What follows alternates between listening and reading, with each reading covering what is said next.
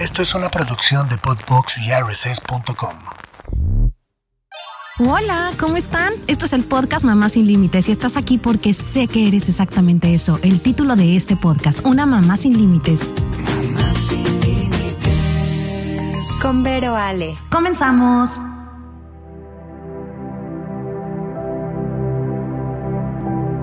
El pasado 10 de septiembre se celebró el Día Mundial de la Prevención del Suicidio. Y en Mamá Sin Límites queremos celebrar ese día y hablar de ese tema para que todos estemos informados y poder reconocer los síntomas en nosotros o en alguno de nuestros seres queridos y así poder actuar y, como lo dice este día, prevenir una pérdida cercana. En el 2021 sucedieron 8.351 fallecimientos por lesiones autoinfligidas en el país lo que representa una tasa de suicidio de 6.5 por cada 100.000 habitantes. Los hombres de entre 15 y 29 años son el grupo con más riesgo, ya que ocurren 16.2 suicidios por cada 100.000 hombres entre estas edades. El suicidio en personas de 15 a 29 años constituye la cuarta causa de muerte. Y nuestra invitada del día de hoy es licenciada en psicología, tiene una maestría en psicoterapia gestalt, tiene especialidades en integración familiar, maltrato infantil, tanatología, psicoterapia corporal y alternativas terapéuticas, psicoterapia infantil, suicidiología, psicoterapia de pareja y en el 2015 fue nombrada embajadora en resiliencia por la comunidad latinoamericana en resiliencia. Su visión es apoyar a quien lo necesita desde su enfoque, enfoque gestalt humanista y focusing, acompañando a sus pacientes en un proceso terapéutico y contribuir desde este espacio en la comunidad, además de mantener una actitud de autocuidado para apoyar en el cuidado de los demás. Ella es Grisel Martínez Hernández. Grisel, ¿cómo estás? Gracias. Hola, Vero, qué gusto este, que me recibas así tan lindo, pero bueno, aquí estoy para, pues bueno, para compartir este gran tema que ya escuchándote, pues sí impactan los números. Está, está, está impresionante. Sé que fue hace unas semanas este, este día. Digo, no, no es celebración, porque no es celebración, ¿no? Pero bueno, pues es como, como un recordatorio. Conmemoración. Conmemoración. Exacto. Y es un recordatorio en este mes de, de, pues, de lo que es el suicidio y me encantaría empezar por el punto de, es algo que normalmente no platicamos, eh, es algo que, no decimos. Eh, y, yo quiero contar un poco, em, por ejemplo, a mí me dio depresión postparto y nunca llegué al nivel de pues, querer suicidarme, ¿no? Pero llega un momento que te sientes tan perdida que dices, ay Dios santo, piensa uno, quisiera morirme, Dios mío, ¿no? Que, que tal vez lo digo en este momento así como, ¡Ah! quisiera morirme, pero entre ese quisiera morirme o un si quiero morirme, no sé qué tanta distancia hay. Eh, cuéntanos tú, ¿cómo, cómo, cómo, cómo podemos reconocer em, si es real, si no es real, si es suicidio, si no va a ser suicidio, si solo es un chantaje, si no? Eh, eh, cuéntanos, cuéntanos como un, una idea general de, una persona que, que puede sentir que creo que sí, siento que me quiero suicidar y creo que sí lo voy a hacer.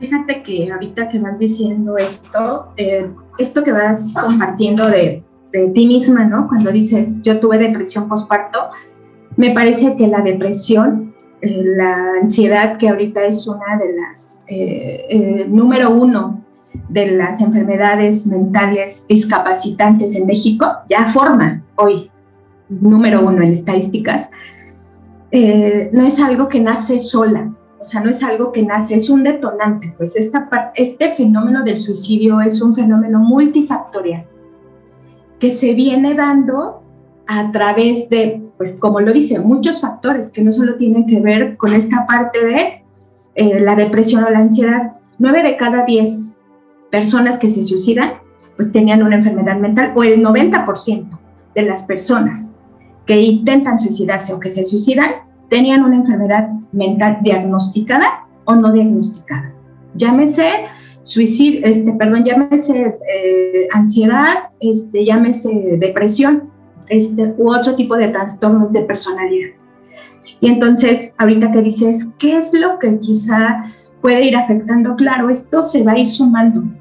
va a ir habiendo detonantes y factores de riesgo que no solo se van sumando, o perdón, que se van dando, como ahorita tú decías, en esta parte del, de tu este, depresión postparto, ¿no? Quizá este acontecimiento fue un detonante, pero no fue del todo lo que impactó, sino todo lo que hay alrededor, tu, tu biología, tu psicología, lo que va a ir este, acumulando que en algún momento se genere esta visión de túnel, porque lo que caracteriza a las personas que, que, se quieren suicidar o que intentan suicidarse es esta visión de túnel y es esta desesperanza. Es lo que caracteriza a, a, la persona que se quiere suicidar. Y además de esto, estas personas que se quieren suicidar no se quieren morir, solo lo que quieren hacer es dejar de sufrir. No es que se quieran morir, no es el objetivo morirse, pero en esta desesperanza, en esta visión de la que te hablo de, túnel, en la que se van sumergiendo cada vez y cada vez y cada vez, pues cada, cada vez miran menos posibilidades de esperanza en la vida. Y entonces, pues obviamente se le van sumando características propias de, su contexto eh, familiar, lo que yo te decía de su biología, incluso de alguna enfermedad, y pues bueno, para empezar, la depresión y la ansiedad. Este trastorno, que además también está considerado como una enfermedad silenciosa, es muy silenciosa. Hay muchas personas, digo, en, lo que yo, los años que llevo de acompañar a, personas en esta parte de la psicoterapia, hay algunos que viven la depresión y la ansiedad como algo normal como algo de pues, que ya lo llevo durante tiempos y ya, ¿no? Hay gente que vive toda su vida contigo y es silencioso, no dice nada y se va gestando, por así decirlo la palabra, ¿no? Desde eh, eh, experiencias tempranas en la infancia, en la adolescencia y entonces sí, sí hay, sí hay conductas, sí hay pensamientos eh, de, de, orden este, de muerte, pues, ¿no? Se empieza con, con un deseo de muerte. Todos en algún momento, como seres humanos, hemos tenido la idea de de repente decir, estoy tan cansada que, ay, este, ¿qué tal y si no despierto mañana, no? Tan cansada de lo que estoy, cansada físicamente, cansada a lo mejor de una situación familiar, porque no llega la desesperanza. Pero de ahí a, a lo mejor a querernos morir, tal vez no pero de ahí nace, ese es una, un pensamiento de muerte, de ahí viene una ideación suicida, como el de ¿qué pasaría si no estuviera aquí? ¿Qué pasaría si en algún momento este, eh, eh, eh, me, me, muriera? ¿no? E incluso hay conductas que, que, que también le llamamos para suicidas, ¿no? El, tomar mucho alcohol y manejar bajo el efecto del alcohol, el no cuidar nuestro, nuestra salud, el, comer en exceso, este, el dejar de comer, etcétera, etcétera. Todo eso se va encaminando. O sea, sí hay conductas que nos van dando datos de que puede haber un riesgo, de que la gente vive una desesperanza, que la gente vive un sufrimiento. Pero a veces creemos que solo está chantajeando. Chantaje o no, pues está diciendo que algo le está pasando. Los intentos de suicidio, de suicidio, son eso, o sea, una llamada de atención de que algo me está pasando, de que estoy sufriendo, de que estoy afectada, de que estoy afectado. Entonces, sí, claro, y ahorita que decías, ¿va a haber un detonador? Sí va a haber un detonador. Y el principal detonador es el ambiente, es un suceso, es una situación por ejemplo, el parto, ¿no? Esta es una situación, lo que se va desencadenando y lo que viene atrás es lo que también va a impactar. No es solo una situación o una cosa lo que va a generar esto del llegar al acto suicida. Porque después de ahí vienen gestos suicidas o los intentos suicidas, las autolesiones. Es una parte más. ¿Cómo que es un gesto suicida? ¿Autolesiones? Las, autolesiones. Lastimarte, dañarte. Lastimarte, golpearte, automedicarte. Ah, Automedicarte eh, también es, así se le llama, es el concepto, el gesto suicida. sí, entonces tal vez si, te, si estás automedicándote, eh, si estás em, lastimándote. Sí, claro. Eh, sí, sí, sí puede ser como una, un aviso de una persona que puede ser eh, o que está a un paso o a unos pasos del suicidio? Claro que sí, puede estar en riesgo. Entonces, eh, necesita el apoyo, la atención, o sea, nos está dando un dato de que necesita atención, de que está sufriendo. Acabas de decir algo que, que, ay, que de repente siento que como que no sé si los mexicanos o por ejemplo, pon tú, en mi familia pasa mucho que, ay, es que estás, estás triste, ¿no? Entonces, ay, es que no quiero decir nombres, pero bueno, alguien muy cercano a mí eh, eh, está como tiene desequilibrio químico en la cabeza, ¿no? Entonces, eh, hay, hay, gente alrededor que, que es que échale ganas, es que de hecho, yo, por ejemplo, muchas veces le digo, es que salte a hacer ejercicio, tienes que hacer más ejercicio, comer sano.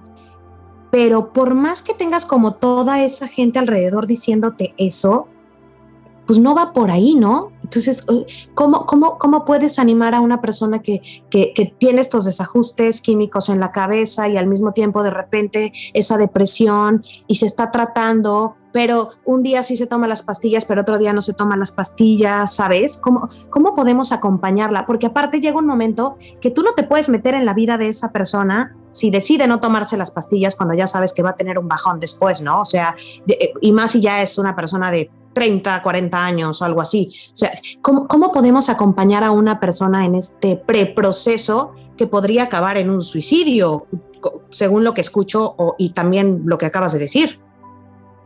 Sí, y lo podemos prevenir, fíjate, acabas de decirlo y muy importante. Eh, nueve de cada diez, de, cada este, suicidios se pueden prevenir. ¿Y cómo lo podemos hacer? Precisamente es la pregunta a la que vas, ¿no? Y a, lo, y a lo que me compartes ahorita, que precisamente es en mantener una actitud de empatía. Quizá no somos empáticos en esa parte, ¿no? Entender, una, que esta parte de los trastornos hacen que la persona no esté en su sano juicio.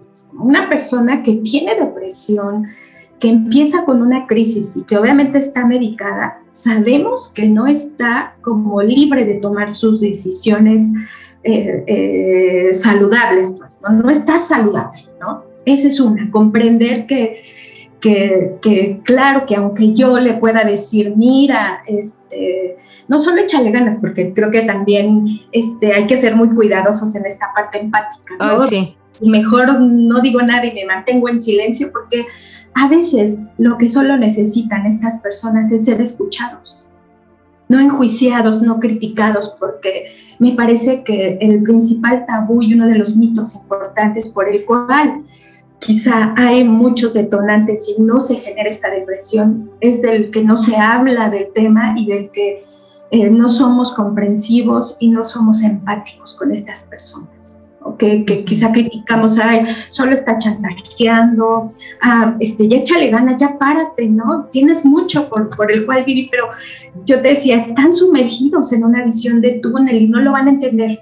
Quizá tú, yo lo entendemos y porque estamos en otro panorama, pero quizá ellos no, y eso es lo que hay que trabajar mucho ¿no? Como, como quizá acompañantes, no solo como profesionales, sino como acompañantes de un familiar que tiene una situación de este tipo, porque quizá nosotros como familiares y muchas de las veces los familiares o el entorno, por eso yo decía, somos detonadores o somos estos factores este, que, que, que hacen que se, que, se detonen estas crisis, ¿no? Porque con estos comentarios de, pues bueno, échale ganas, mira, haz esto, haz lo otro, cuando simplemente es, pues te escucho, qué necesitas, ¿no? Y entender que por más, por más que intentes cambiarle ahí el chip en la cabeza, pues él trae un trastorno, es químico. Y le sumas muchas otras cosas porque fíjate que, que yo te decía que, que, es multifactorial y a nivel biológico, pues bueno, nosotros tenemos un cuerpo y ese cuerpo está hecho de células, tiene una, una herencia, pero también tiene una biología. Y esa biología va cambiando conforme el tiempo. ¿No? Tú no sabes en qué momento eh, se va a detonar, por ejemplo, está comprobado que, no sé, las mujeres que padecen ovario poliquístico tienen más riesgo de una depresión. Y obviamente estos cambios bruscos y desajustes químicos provocan esto. Entonces, sí, estos son factores de riesgo predisponentes y muy importantes. Ok, es que acabas de decir algo, acompañar. Entonces, eh, si es una persona cercana a ti y, pues estás acompañándolo en el proceso, eh, se oye fácil acompañar, pero es bien difícil acompañar cuando sigues viendo que no hay como cambios. ¿Sabes? Y por más que siga tomando su medicamento, si es que está con medicamento y tal vez no, no esté tomando nada y le dices, oye, pero vete a terapia, oye, ¿por qué no te metes un curso de energía? Oye, ¿por qué no vas con el sensei de no sé qué y quieres mandarlo a todos lados? Y, evidentemente no tiene ni de dónde sacar la energía ni las ganas para hacer esas cosas. Y, y uno puede estar ahí, ¿no? tal vez si es alguien muy cercano, pues físicamente, pero si es una amiga, pues en el mensajito y, y estar acompañándolo, pero se me hace que por más que lo acompañes y trates de ser empático, es bien difícil. Siento que no, no, no, no. ¿A poco solo escucharlo funciona? ¿O solo escuchar a esa persona funciona? Sí, claro. Claro que no, no es solo escucharlo, sino quizá también la, la misma familia necesite apoyo porque, pues obviamente, esta enfermedad, estas crisis, esta depresión, esta angustia, pues tiene que ver con un ambiente y obviamente la familia requiere también apoyo o los cercanos. Ahorita que habla, si es mi familiar, ¿a poco solamente acompañarlo? Y en el acompañarlo no solo hablo de, solo hablar con él, sino simplemente cómo se van dando las relaciones con esa otra persona. ¿Cómo nos vamos este, eh, ahora vinculando? ¿no? A partir de este proceso, porque sí, sin duda, es un cambio que no solo depende de esa persona, sino de todos los que estamos alrededor de ella. Porque claro, o sea, al final es, un, es, un, em, es una interacción y la interacción es con todos. Y al final también la familia tendría que apoyarse pues, de la depresión, tal vez que, que, ahí se suscita y se genera.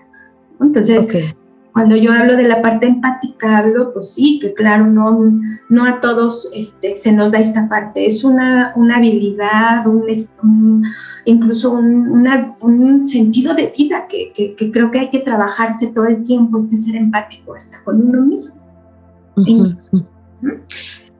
ahora, ya, ya, nos dijiste que, bueno, tal vez pueden ser que, que unos, unos como indicadores de alguien que podría suicidarse eh, puede ser que esté que sufra de depresión que tenga desajustes este, químicos eh, que, que, sufra de ansiedad algunas algunos otros puntos que puedan ser señales para darnos cuenta que, que esa persona es, no sé si la palabra sea correcta propensa al, suicidio.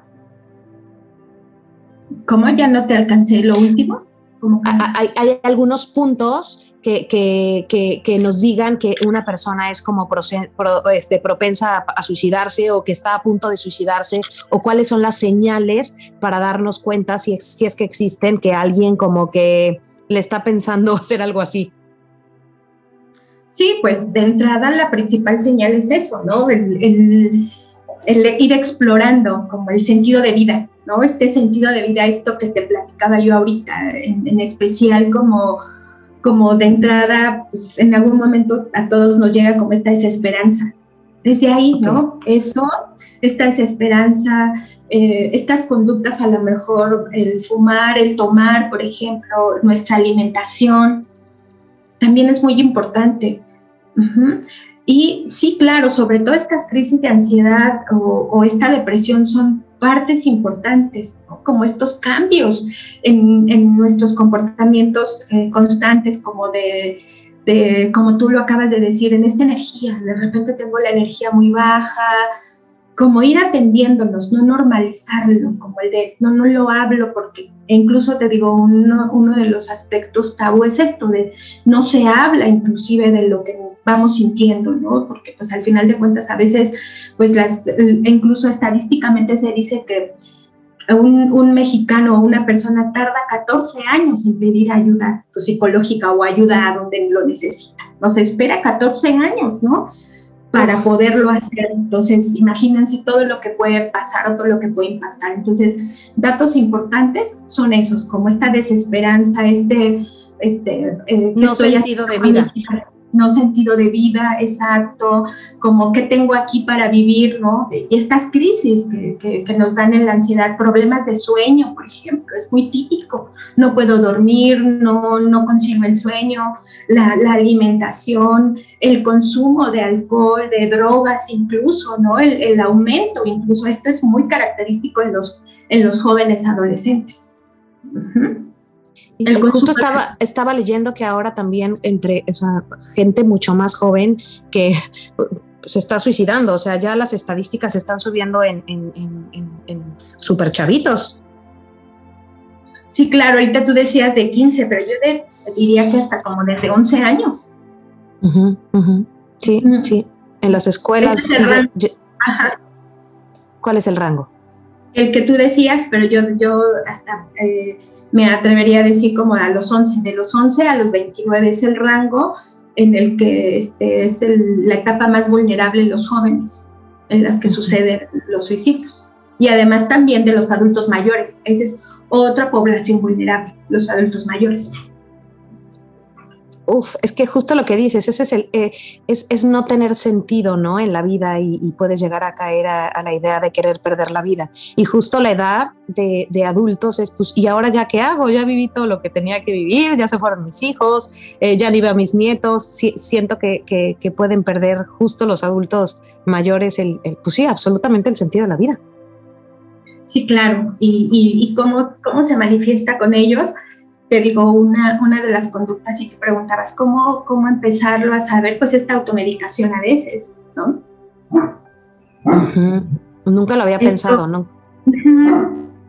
Sí, sí, claro, esta soledad, este apartamiento, este aislamiento, en los adultos mayores se da mucho, ¿no? Este aislamiento son conductas muy específicas en, este, en, en, las personas, ahorita que tú preguntabas, ¿cuáles serían? Pues claro, estas, eh, este, el consumo de sustancias, incluidos los medicamentos, el aislamiento.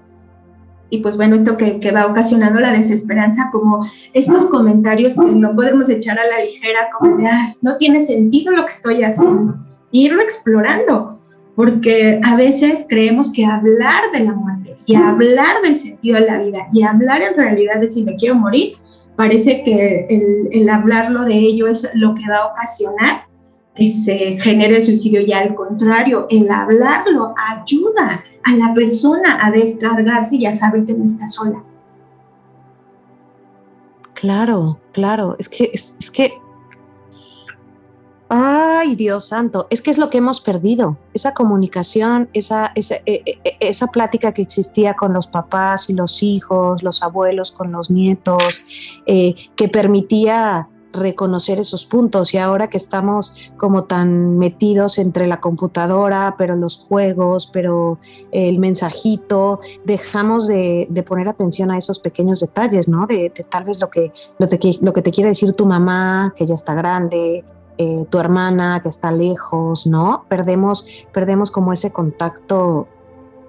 No es que antes hubiera este, no hubiera suicidios, siempre han existido, ¿no? Pero pues tal vez antes teníamos más ese, contacto personal eh, entre nosotros, que, tal vez lo podíamos reconocer más fácil, lo podíamos desahogarnos más fácil. O sea, tu mamá era tu terapeuta, ¿no? tu, tu hermana era tu, también, o sea, era tu, psicóloga. Claro, y sabes algo bien importante, ahorita te lo vas diciendo, ese, esa actitud de juicio, porque quizá es lo que yo te decía ahorita o compartía, ¿quién de nosotros, digo, los que nos estén escuchando, en algún momento no hemos sentido como esa sensación de decir, ay, ya estoy cansada, este, ya no puedo más con la vida, eh, y, que alguien te escuche y te diga, ay, qué mal, ¿cómo puede ser teniendo tantas cosas en la vida y tú pensando eso?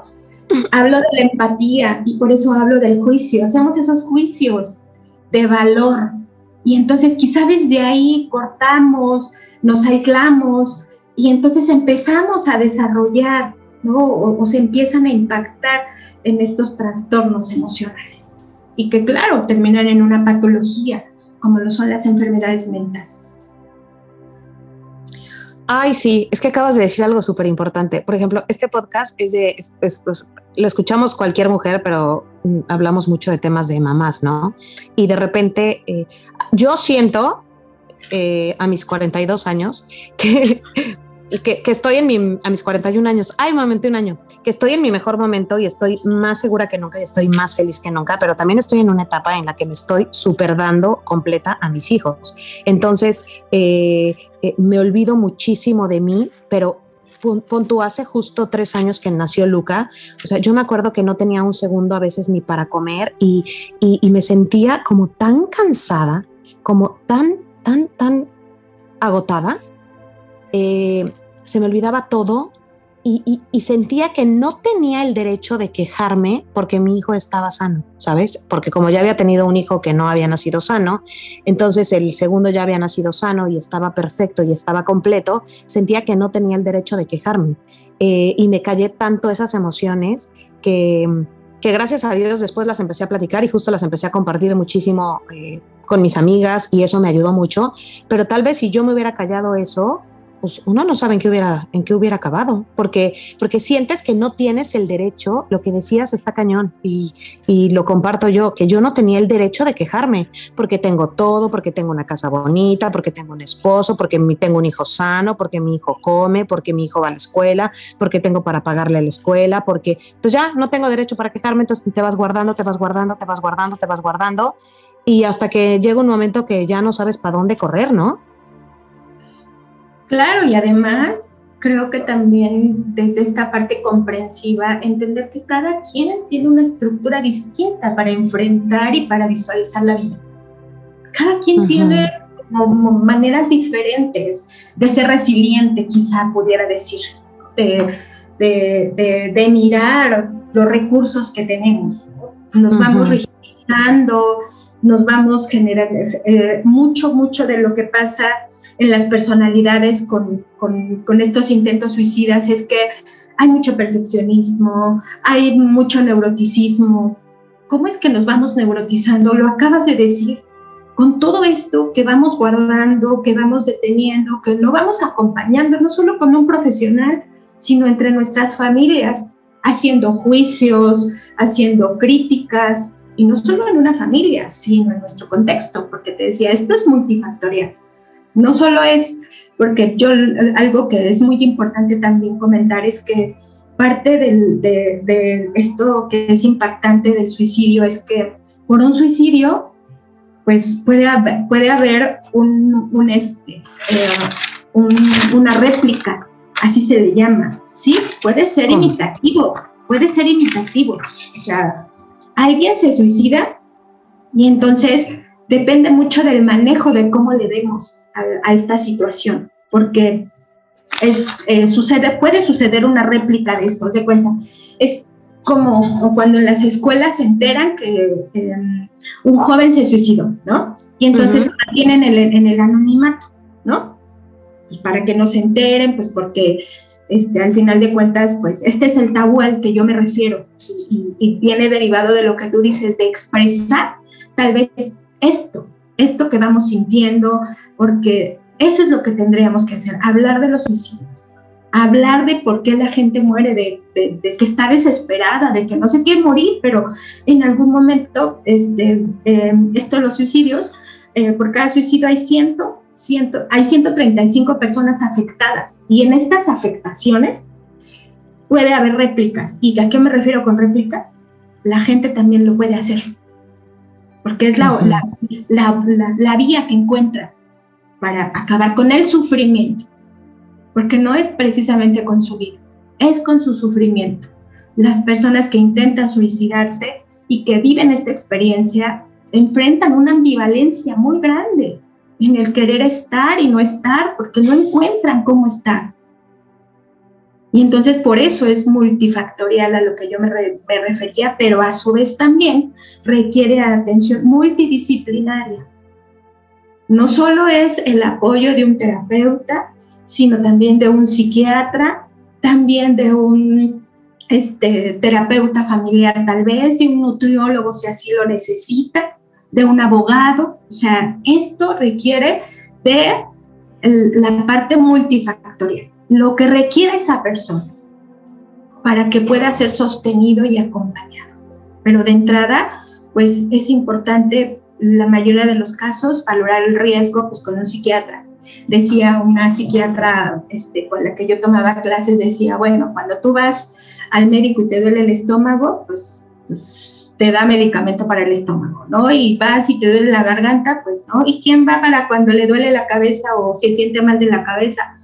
Pues vamos con, no vamos con el psiquiatra. Hay un tabú para ir a atender nuestras emociones, porque ahí hay un freno, pues ni que estuviera loco, ¿no? Ni que estuviera bla, bla, ¿no? Entonces, pues si vamos al médico por enfermarnos del estómago, ¿por qué no vamos al médico cuando en nuestra cabecita o cuando en, nuestro interior nuestras emociones están desequilibradas o desestabilizadas? Digo, no todos requerimos psiquiatra, pero en especial los casos ya de intentos de suicidio o este, con eh, tentativa de suicidio sí requieren el, apoyo psiquiátrico, incluso de, hospitalización, por lo que implica, porque lo que buscamos es resguardar su vida.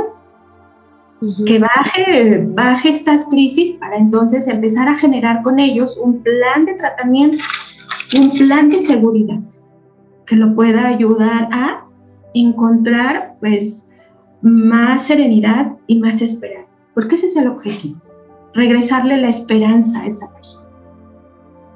Ok, entonces, si yo y alguien que nos esté escuchando en este momento se siente es que, bueno, todos podemos sentirnos tristes o podemos tener un día triste, dos días triste. Si terminaste con tu pareja, pues te vas a sentir triste. Si te, te corrieron de la chamba, te vas a sentir triste pero ya tienes como un tiempo largo de tristeza, ¿nos recomendarías ir con un psiquiatra para por si ya es una depresión? Pues ¿cómo serían los pasos? No, principalmente sí, yo, yo creo que este, de entrada pedir ayuda. Pedir ayuda, ¿no? Pedir ayuda con primero, pues con el de confianza. Fíjate, ahorita que dices eso, me voy a atrever a hacer este, rápido aquí una recomendación en un minuto.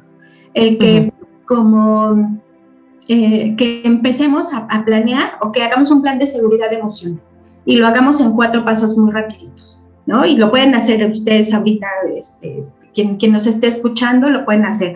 Primero, escribe las razones que tienes para vivir o las que te hacen estar aquí en esta. Esa es una. Dos, anota aquellas cosas que te calman que te tranquilizan o que te distraen.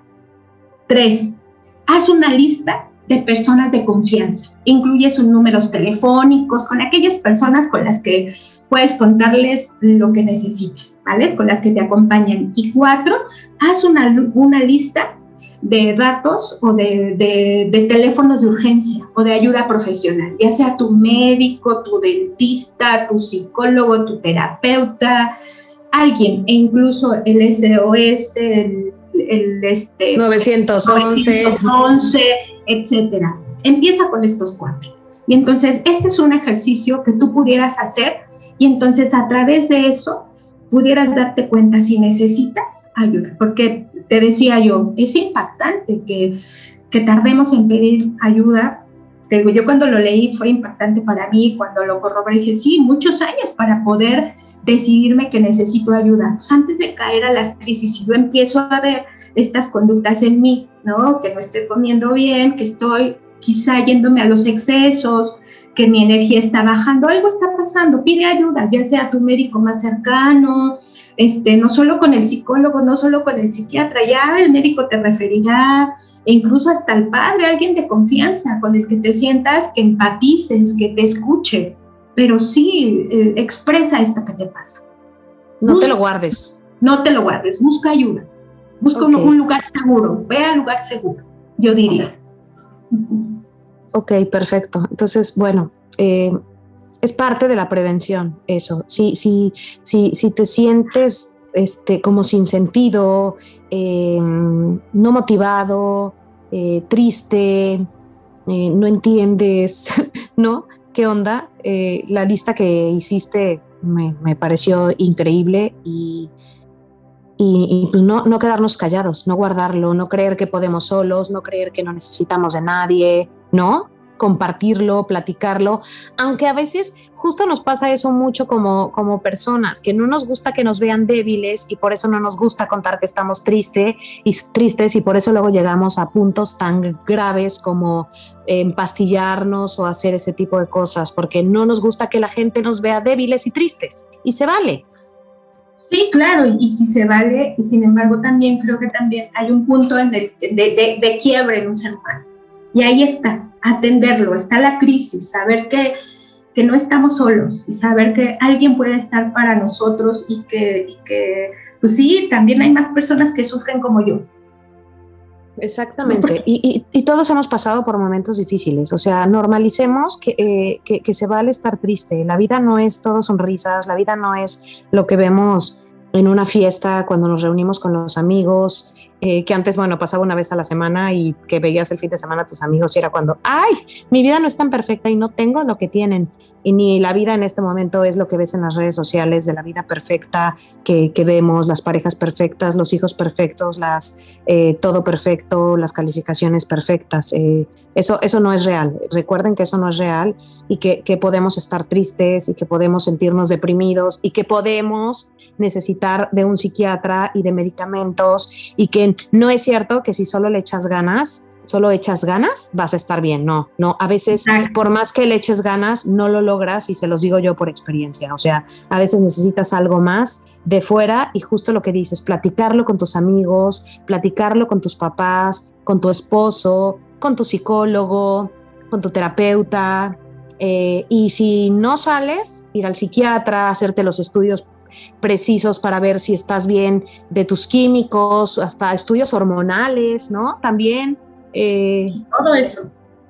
Todo eso. Y, pues sí, sí, sí, si ves, si ves alguna de estas cosas que, que, hoy, que hoy comentamos en esta plática, eh, en alguna de las personas que, más quieres o, cercanas a ti, eh, pues, pues, pues platícalo, justo como le dijiste, platícalo, ¿no, Grisel? O sea, puedes entrar así directo, con toda la empatía, como tal vez te gustaría que te lo dijeran, oye, te he visto más desanimado, te he visto más triste, te he visto como, como cabizbajo, te pasa algo así, así, ¿no?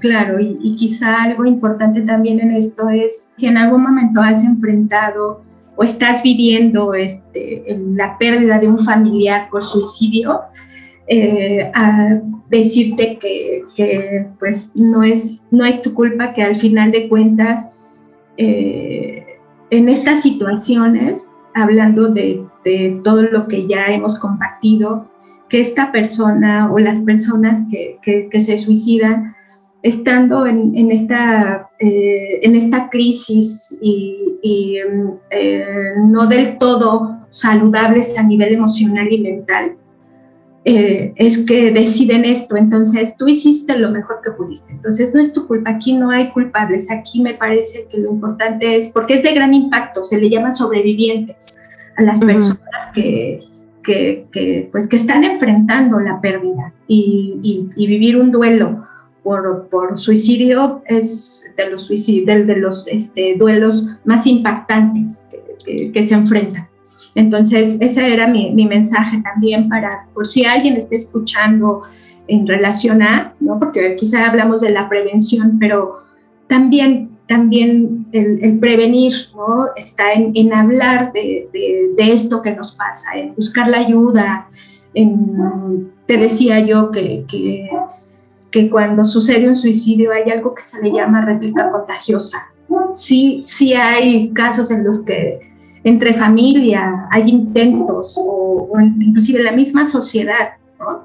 y, algo que no compartí es que hay incluso dos aplicaciones, que una que se llama PreventSuite, así se llama, ustedes la buscan en, sus teléfonos, se llama PreventSuite y es una aplicación en donde incluso hay eh, unos, este, eh, una, eh, unas pruebas, bueno, por así decirlo, pruebas, test, este, para, que, ajá, para que tú misma, tú mismo puedas hacer tu, tu valoración de si estás en un riesgo, en un riesgo. Se llama Preven Suite, Suite de dulce, o sea, S-W-E-E-T o Suite. Es Preven, así como suena Preven, S-U-I-C, Preven Suic.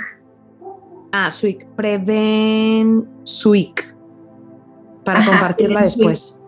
Ajá, y esa es una aplicación que te da, incluso tú ahí le pones y te aparece este, para que tú contestes los test de manera rapidísima. Yo creo que ni un minuto te tardas y te da los valores y te dice el riesgo en el que estás. Si estás viviendo desesperanza, si estás viviendo estrés, si, estás, viviendo eso, ocúpalo, ocúpalo y, este, te va a ayudar de mucho.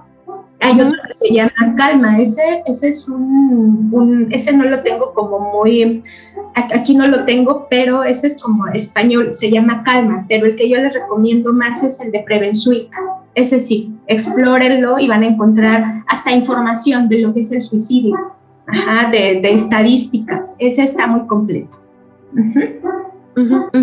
Nunca, nunca había escuchado de esa aplicación. Híjole, me quedo muchísimo con, lo que dices como, mm, pues, no, sé, no sé si la palabra correcta sea normalizarlo, pero sí platicarlo. Y, y pasa hasta la fecha, ¿no? Que de repente se muere una persona famosa o alguien así súper conocido y si se suicida eh, intentan mantenerlo como oculto o si es por una sobredosis, este, que pues también vendría de ahí, este, no lo quieren contar o si se tomó más pastillas, eh, nunca, nunca comparten eh, esa parte y entiendo y respeto absolutamente la privacidad de cada familia y de cada ser humano y todo, pero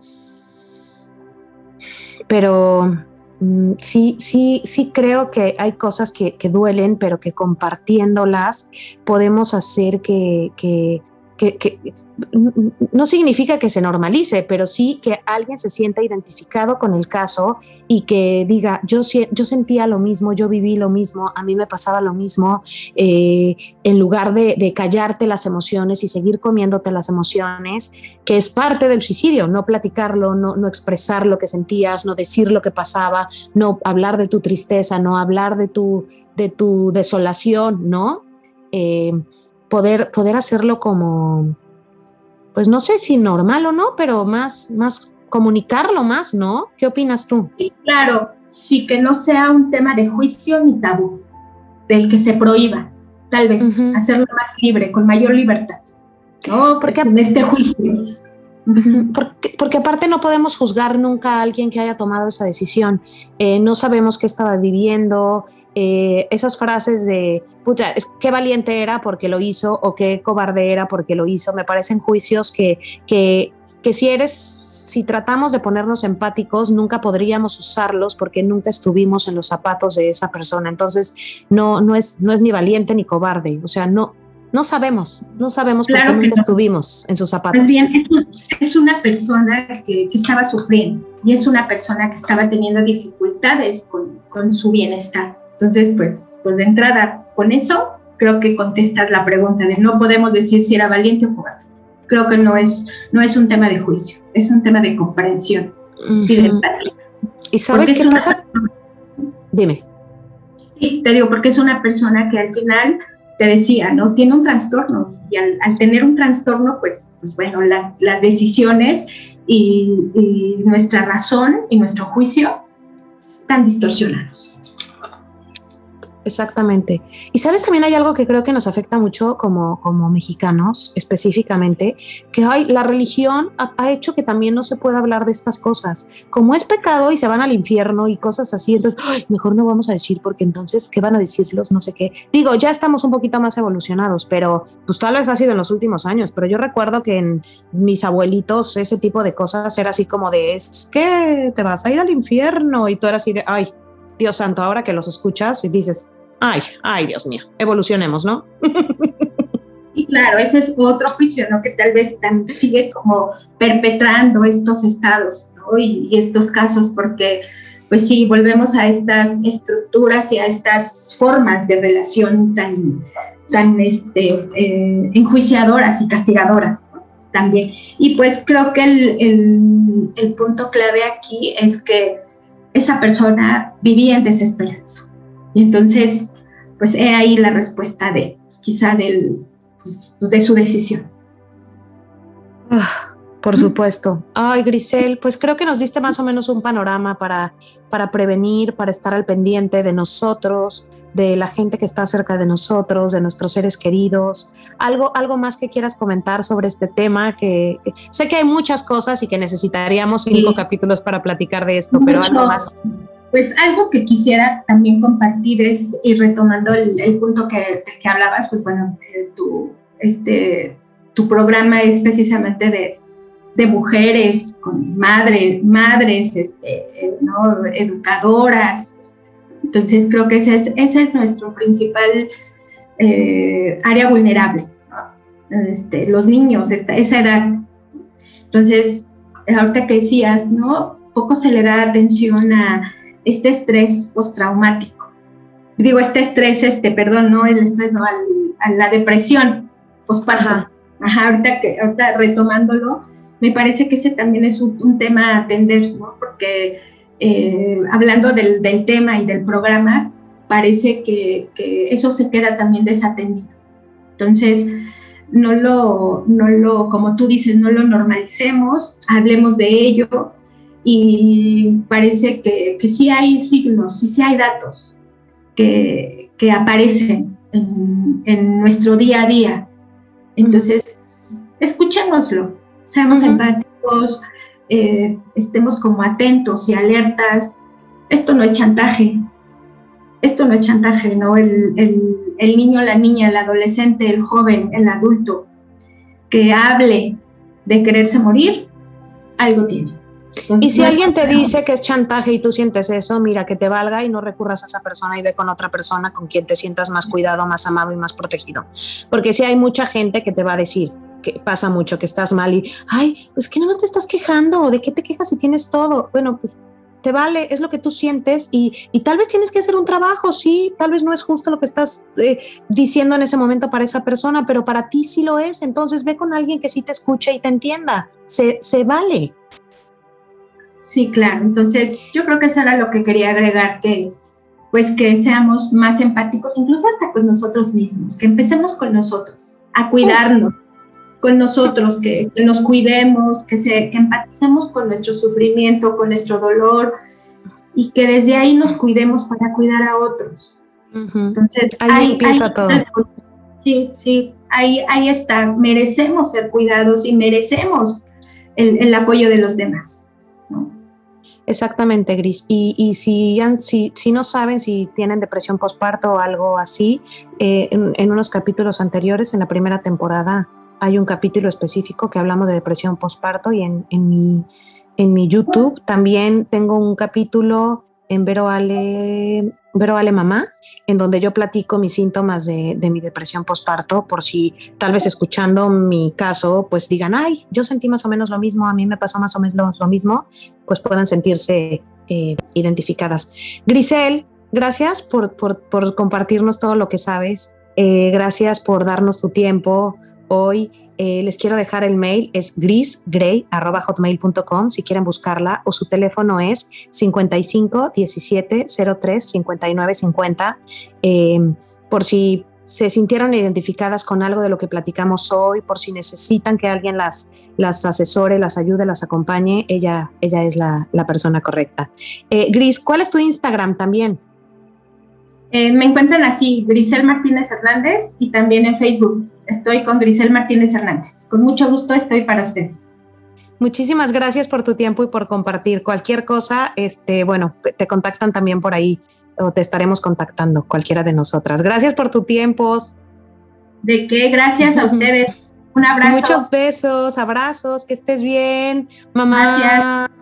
Gracias por escucharnos. Ojalá que les haya quedado este, un poco más claro em, esto del, del suicidio, eh, si se sienten identificadas con cualquier punto, punto 01 o lo que sea de, lo que platicamos, em, ya escucharon, eh, salgan corriendo, no, no, no salgan corriendo, depende a qué hora me estén escuchando, pero, pero busquen, busquen, busquen con quién platicar, quién los escuche, con quién se puedan sentir acompañadas. y les quiero decir algo, es muy normal, es muy normal es muy normal de repente sentirse muy triste, es muy normal también de repente sentirte súper presionada por, por ser la mamá perfecta, por tener que, que, corresponder a ciertos estándares que nos pone la sociedad, pero la pareja, pero tu estatus eh, social, económico, eh, lo que quieras, em, y de repente nos exigimos demasiado. Y a mí me ha pasado que, que siento que, que siento que tengo que llenar trajes que, no están hechos a mi medida y que me esfuerzo y me esfuerzo y me esfuerzo y me esfuerzo por ser eso que todos esperan de mí y que nunca lo voy a lograr y que entre más me esfuerzo aparte, más me enojo también conmigo. Eh, y, de repente llegan días como de una desolación que, que ay, que digo, Dios santo, ¿por qué, ¿por qué lucho tanto por querer llenar esos, esos, esos trajes de esas personas que me exigen que sea eso si yo ni siquiera tal vez me interesa hacerlo? Eh, y, hay días que quiero estar triste y que quiero estar también eh, enojada, cansada, y hay días que si se enferma pollito, pues no tengo energía y me dan ganas de quedarme eh, llorando, pero hay otros días que, que, son casi, pues también muchos, que en la mañana me levanto y aunque estoy triste me salgo a hacer ejercicio y entonces me siento mucho mejor y mis químicos mejoran, pero, pero también el día que no quiero hacerlo me doy chance de no hacerlo. Pero siempre esto, intento estar acompañada de esas personas que me escuchan, mi mamá, que a la primera que me siento mal, le hablo y me escucha, eh, mi psicóloga, mi terapia de todos los miércoles, obligatoria, porque si no ya hubiera enloquecido. Y en cualquier momento también puedo, voy a ir seguro al psiquiatra, que, que en algún momento cuando me dieron la noticia del diagnóstico de mi hijo me lo propusieron y me negué rotundamente y es de las cosas que más me arrepiento, porque yo en mi cerebro decía, es que yo puedo sola, que pues yo puedo sola y que también aunque pueda sola de vez en cuando no pasa nada una ayudadita, o sea, ¿en qué momento uno cree que porque te tomes una pastilla no puedes sola? También puedes sola con toda la pastillita. Ojalá que les haya gustado este programa. Ya saben que siempre intento compartirles algo al final como personal y espero que les sirva. Eh, siempre busquemos ayuda. Las quiero mucho y gracias por escucharnos. Hasta la próxima. Bye.